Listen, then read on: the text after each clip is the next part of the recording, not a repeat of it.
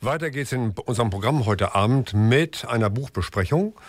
Und Uwe Altschner hat sich mit dem britischen Autor Simon Sinek beschäftigt und seinem Titel Das unendliche Spiel. Simon Sinek ist im englischen Sprachraum ein Star. Er ist ein studierter Anthropologe, der in der Werbebranche gearbeitet hat und eines Tages nicht mehr motiviert war. Er wusste, was er tat und auch wie. Er wusste, was ihn von anderen unterschied. Aber er hatte keine Ahnung mehr, warum er tat, was er tat. Warum er jeden Morgen aufstand. Daraus entstand ein Welterfolg. Start with Why war der Titel einer kurzen Rede, die bis heute auf YouTube mehr als 50 Millionen Mal geschaut wurde und die inzwischen auch als Buch ausgearbeitet und in zahlreichen Sprachen veröffentlicht wurde. Das war 2010. Neun Jahre später hat Simon Sinek ein weiteres Buch veröffentlicht. Es trägt im Deutschen den Titel Das unendliche Spiel und es hat mich fasziniert.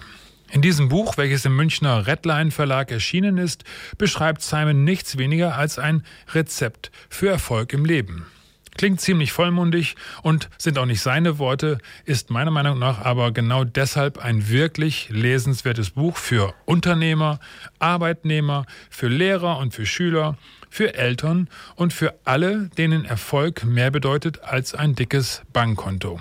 Nichts gegen ein dickes Bankkonto, aber es sollte nicht im Zentrum des Spiel des Lebens stehen.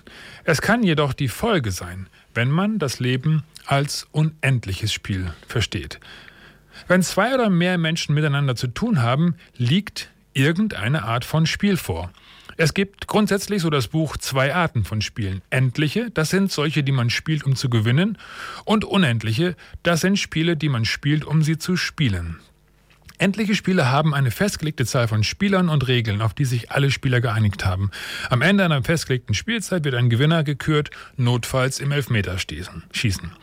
Unendliche Spiele zeichnen sich dadurch aus, dass es Spieler gibt, die man kennt und solche, die man noch nicht kennt. Es kommen welche und es gehen welche. Die Regeln sind weitgehend frei, allenfalls durch Gesetze oder Konventionen begrenzt, aber sonst ist es den Spielern freigestellt, wie sie spielen. Ziel des Spiels ist es, das Spiel nie enden zu lassen. Solche Spiele sind etwa auch die Ehe, in der es nicht darum geht, dass einer gewinnt, sondern dass man zusammengeht, bis dass der Tod einscheidet. Stichwort Tod. Das Leben ist auch ein unendliches Spiel, selbst wenn es durch den Tod beendet wird. Niemand weiß jedoch, wann der eintritt und jeder möchte ihn möglichst weit hinausschieben. Wir können die Art des Spiels nicht ändern, indem wir spielen, aber wir können entscheiden, wie wir spielen. Unendliche Spiele, auch das Business und der Beruf gehören auch dazu, spielt man mit einem unendlichen Mindset, wenn man Erfolg haben will. Dieser Mindset, diese Einstellung zeichnen sich durch fünf Dinge aus.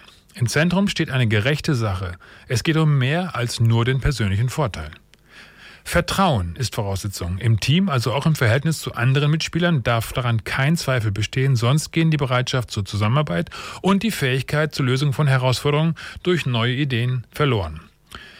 Wettbewerber müssen respektiert und geschätzt werden als würdige Rivalen. Sonst, also sind sie besser, zeigen sie uns, was wir noch lernen können. Sind sie unterlegen, haben sie Anspruch auf den Respekt, den wir selbst auch erwarten. Viertens ist es notwendig, sich existenzielle Flexibilität zu bewahren, also zu beobachten, ob und bereit zu sein, wenn sich die Bedingungen des Spiels ändern. Als fünfte Besonderheit ist Mut gefordert.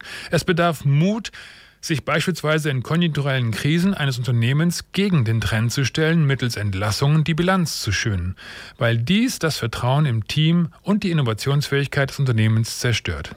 Menschen sind wichtiger als Profit, sagt Simon Sinek. Nicht nur, er zeigt und schildert auch eindrucksvoll, wie Unternehmen und Organisationen die Maxime People First in die Tat umgesetzt haben. Menschlichkeit im Business ist also keine Utopie. Allein für diese Feststellung lebe ich, liebe ich das Buch.